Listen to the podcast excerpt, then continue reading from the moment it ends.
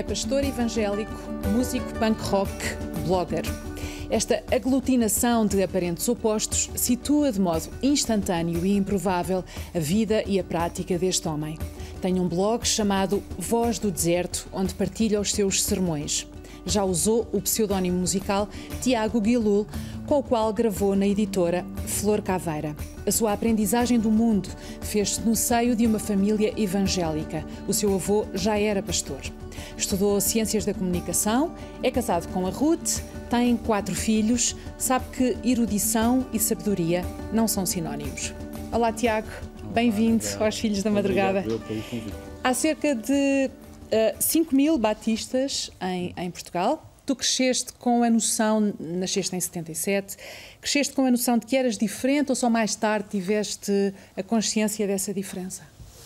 Eu lembro-me de, na escola primária ainda, uh, ao falar com os meus colegas, eu reparar que eu era o único uh, da sala, eu e a minha irmã Sara, tenho uma irmã gêmea, Uh, éramos os únicos que ao domingo de manhã não víamos os desenhos animados. E eu lembro-me que essa foi a primeira noção que alguma coisa uh, havia acerca da vida dos meus colegas que não correspondia à minha rotina de ao domingo não ver os desenhos animados porque ia à igreja.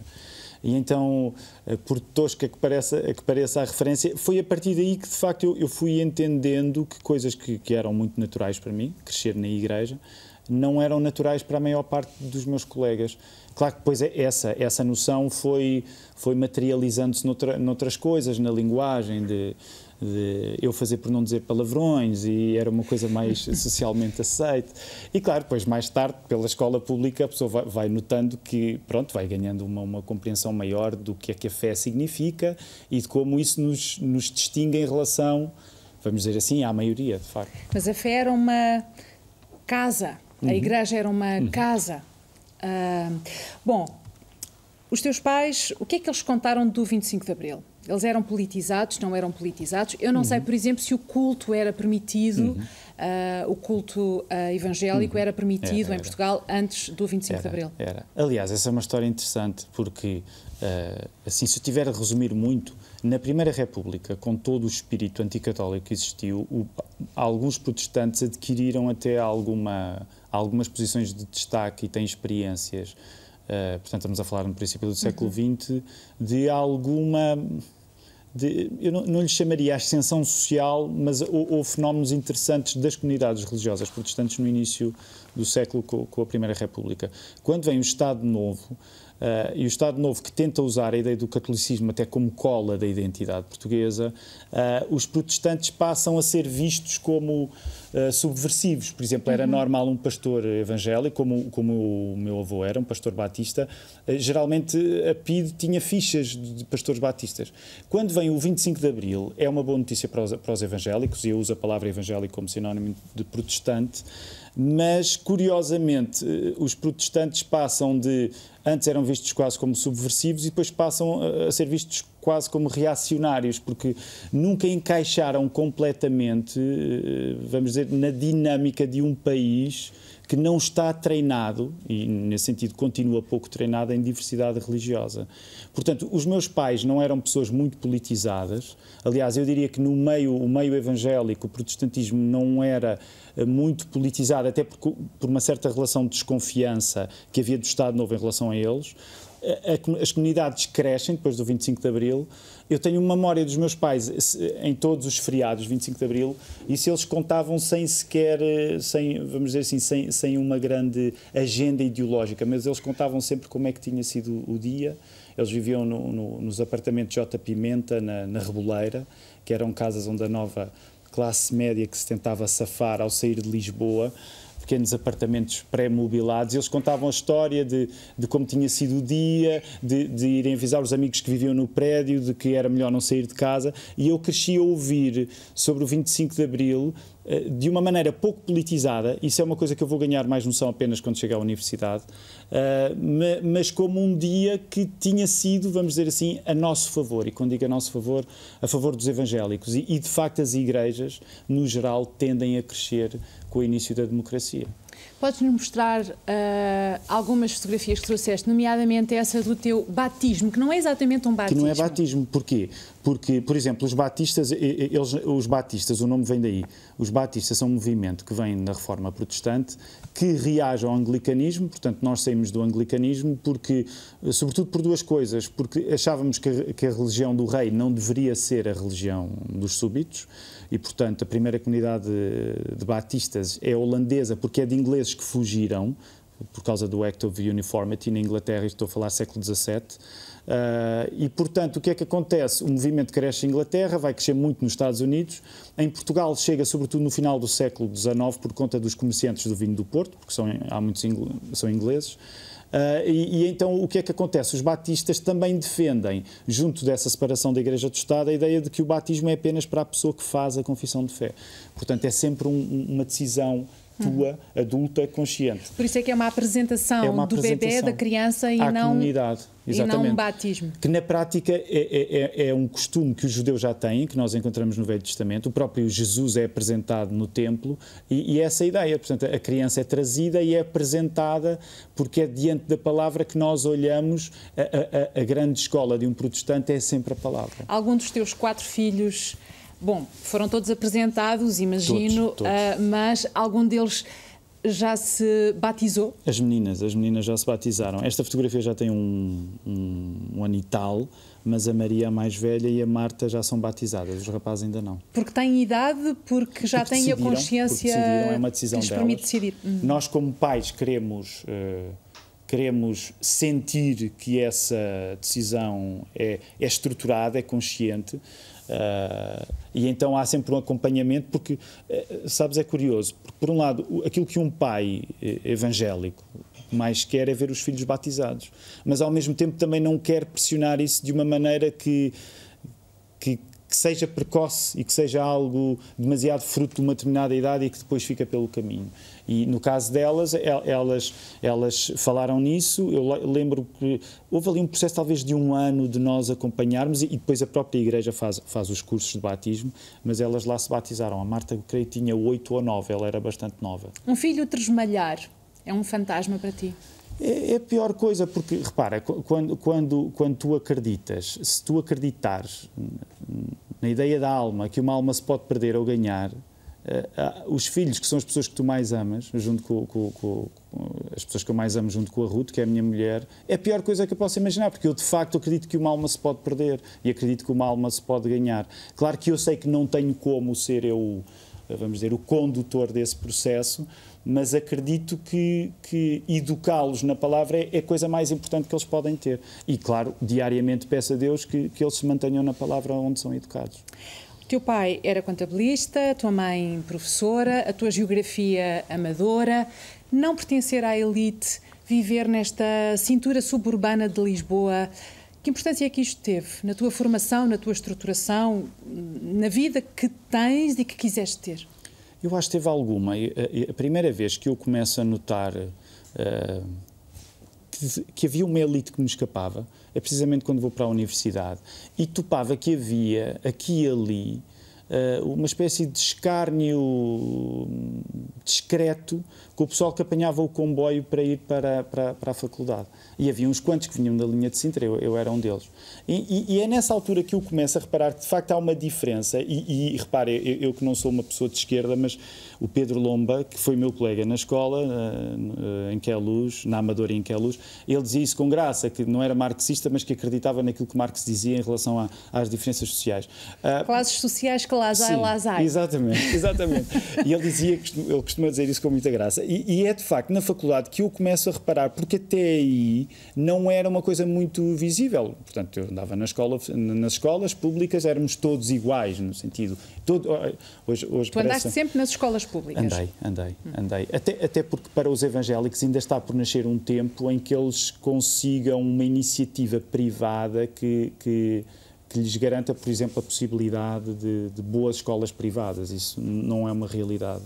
Mas ao chegar à faculdade eu noto que de facto há, eh, eh, noto o, o, exemplo é, é se calhar é, é, é, é, um pouco tonto.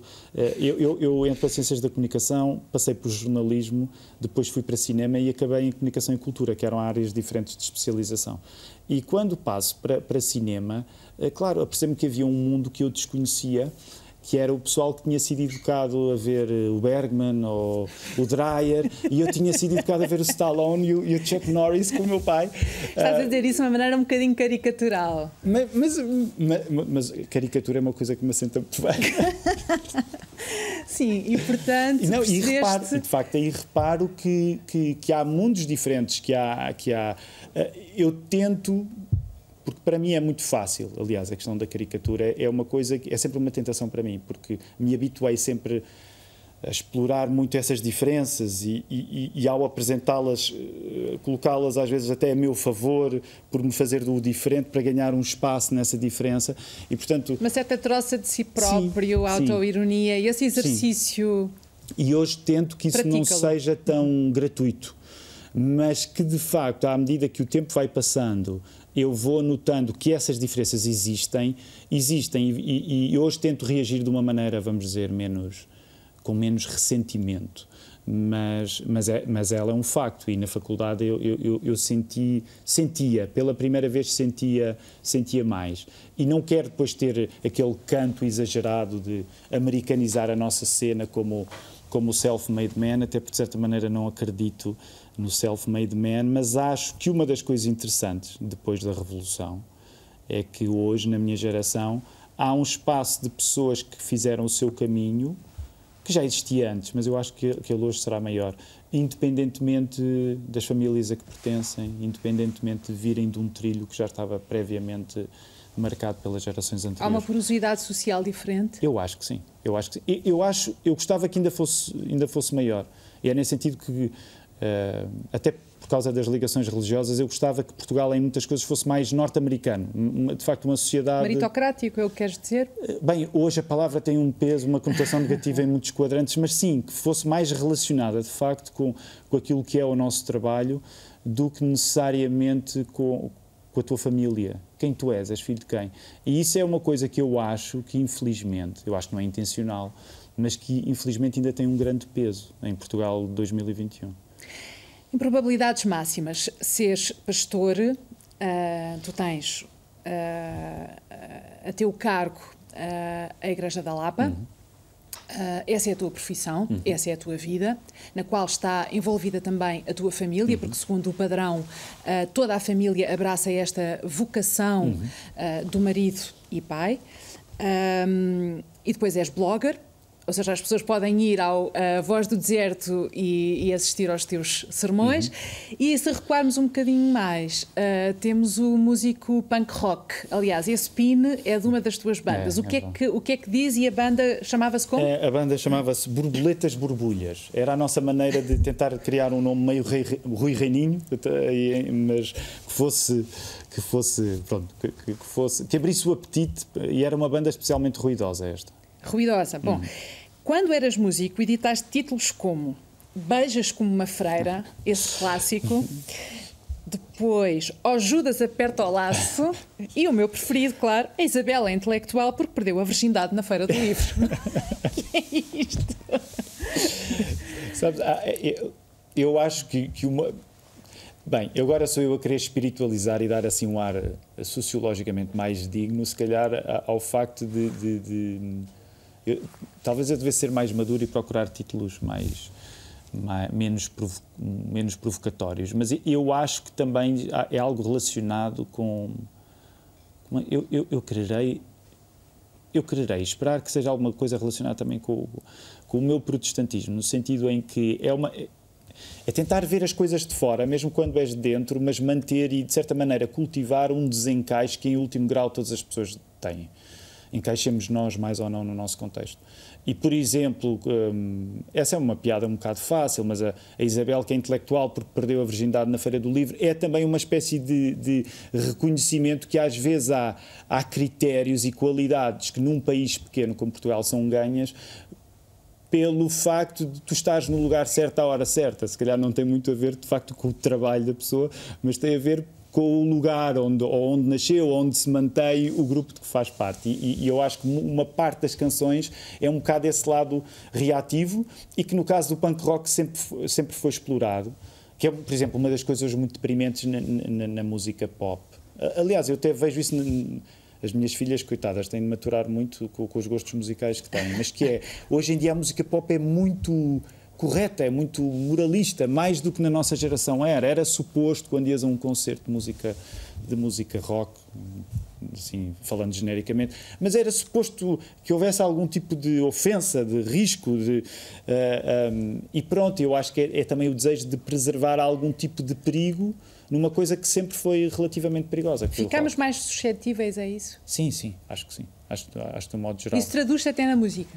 Traduz-se em tudo. É curioso porque uh, também permite uma coisa interessante, que é, uh, também permite à religião que hoje ganhe uma função mais na minha opinião, saudavelmente desestabilizadora do que uma função que nós arcaicamente uh, atribuímos a uma moralização da sociedade.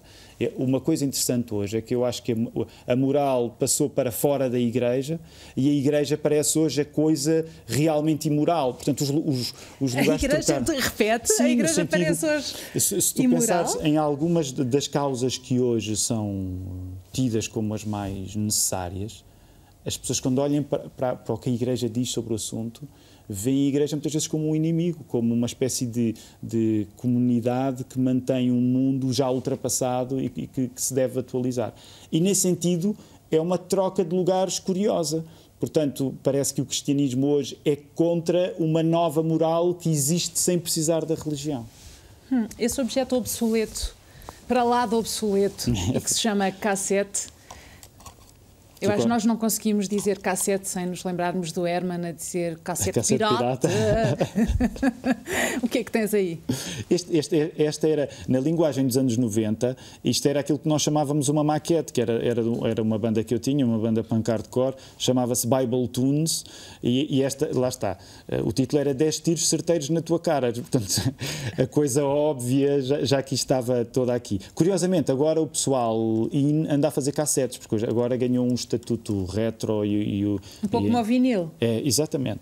E, e, e, então isto era do tempo em que nós gravávamos uma coisa destas com poucas condições, com decks, e depois reproduzir isto, tanto que eu trouxe mesmo uma versão. Isto era, isto era fotocópia, portanto a qualidade das capas ia-se perdendo, o que trazia uma, um, na, minha, numa, na minha opinião, teve uma certa beleza poética, uma imagem que, que se afastava do original uh, e que acontecia com a própria fita, porque quando tu gravas de cassete para cassete, apesar da fita ter um som analógico, de certa maneira é mais puro, mas comprime. Então, por exemplo, quando tu ouvias uma coisa desta, já não era igual à, à, gravação original e que dependendo do, do deck que tu usasses, do teu Walkman, tu nunca já, tu já não estavas a ouvir propriamente o original. Hoje em dia o digital, que é uma coisa fantástica, porque gravamos todos muito facilmente, mas de certa maneira uniformizou tudo. É Deixou um ter corpo. É, é verdade. Tu foste punk de crista ou não? Não, não cheguei a ter aí? crista.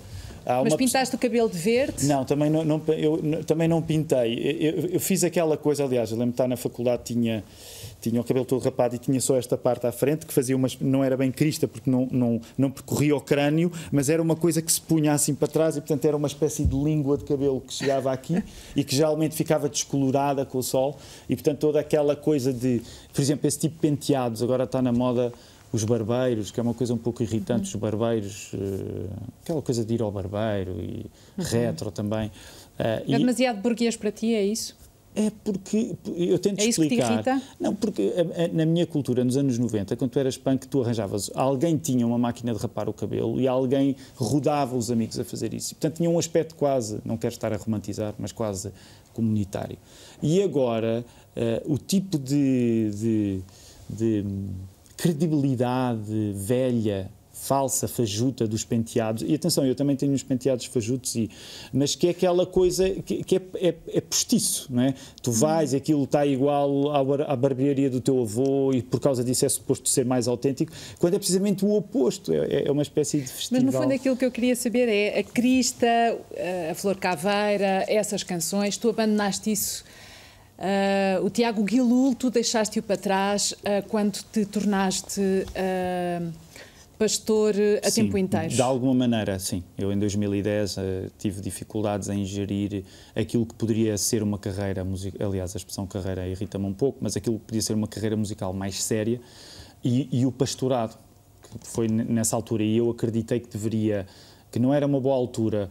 Que, bem, na Bíblia a coisa funciona para as pessoas terem uma personalidade só os endemoniados são aqueles que têm várias. Eu pensei que não era bom acolher uma espécie de, de, de, não sei, de dinâmica demoníaca em que era o Guilul no palco e, e, e, e, e o Tiago Cavaco normal. E arrumaste o teu daimon. Sim, mas ainda hoje, exatamente, mas ainda hoje, ainda hoje, deixei mas de Mas eu já te vi, desculpa interromper, eu já te vi a fazer um sermão e há um daimon que se acende ah. e que ah. vem. Quer dizer, eu não, eu não diria o daimon até porque me fica bem acreditar que é o Espírito Santo. Sim, mas nesse sentido de ser uma força, sim, uma presença sim. espiritual forte e que se exprime. Por, porque isso, isso é da ordem, e tu concordarás comigo, Anabela, mesmo independentemente das convicções religiosas que a pessoa tem. É da ordem Eu não da... tenho e assisti. Uh, fui, Mas és uma pessoa fui... da palavra, sabe? e acredito, eh, nesse sentido, acho que a tua convicção será semelhante, que é, uh, por exemplo, para quem, como eu, é cristão, e, e quando tu acreditas que todas as coisas foram criadas pelo Verbo, verbo que se fez pessoa, e significa que o teu mundo, a, a, a célula fundamental do teu mundo é a palavra. O que significa que a palavra não é aquilo que nós inventamos, mas a palavra é que inventa as pessoas. Portanto, significa que sempre que tu vais dar uso à palavra, independentemente de ser numa cerimónia religiosa ou não, há alguma coisa especial que está a acontecer. E, por exemplo, tu és escritora e tu eh, não precisas, obviamente, comungar do meu credo, mas há alguma coisa especial quando tu estás a escrever, quando tu estás a ler o texto. Eh, claro que nós poderemos decifrar esse momento de maneiras diferentes, mas, por exemplo, para mim, que acredito que o texto é sagrado, que acredito que aquela biblioteca que, que a Bíblia é, é inspirada por Deus. Portanto, eu não poderia estar a ler essa palavra de uma maneira qualquer. É suposto eh, vamos dizer assim, é suposto algo realmente cósmico estar a acontecer, o que não significa que todos os pastores têm que pregar. Aliás, já estou a pregar. então, olha, para terminar, numa linha, o teu versículo Aquele que mais te acompanha, ah. aquele que mais te visita. Olha, é, é, um que eu até nem, nem tenho decorado, eu tenho vários decorados, mas há, há uma altura em João 6 em que Jesus eh, tem, um, tem um discurso duro, porque basicamente estou a parafrasear, ele diz: Olha, vocês andam todos atrás de mim, na multidão, porque eu vos eh, dei pão, porque tinha feito as multiplicações dos pães. Mas a questão é que eu não vos dou pão, eu não sou o vosso padeiro. Eu não está dito assim, mas a ideia é esta: eu não sou o vosso padeiro, eu sou o pão da vida. E nessa altura as pessoas ficam: epá, calma lá é? Porque uma coisa é tu teres um padeiro, outra coisa é aceitares que o padeiro te esteja a dizer que tu precisas dele. E nessa altura, pronto, a maior parte das pessoas vão-se embora e Jesus vira-se para os discípulos e pergunta: Vocês também querem ir embora? E Pedro diz uma coisa que me marca: que o apóstolo Pedro diz: Para onde é que nós vamos? Tu tens as palavras da vida eterna. E além da verdade teológica, espiritual que lá está, eu acho que também há, há uma parte bonita em Pedro, mas essa é uma teoria mais, mais minha, não, não, não, estou a dizer que é uma grande exegese, mas que é Pedro não tem mais nenhum sítio para onde ir, e eu acredito que não tenho mais nenhum sítio para onde ir. É, Jesus é que tem a palavra da vida eterna, é isso. Obrigada, Tiago. Obrigado, Anabel.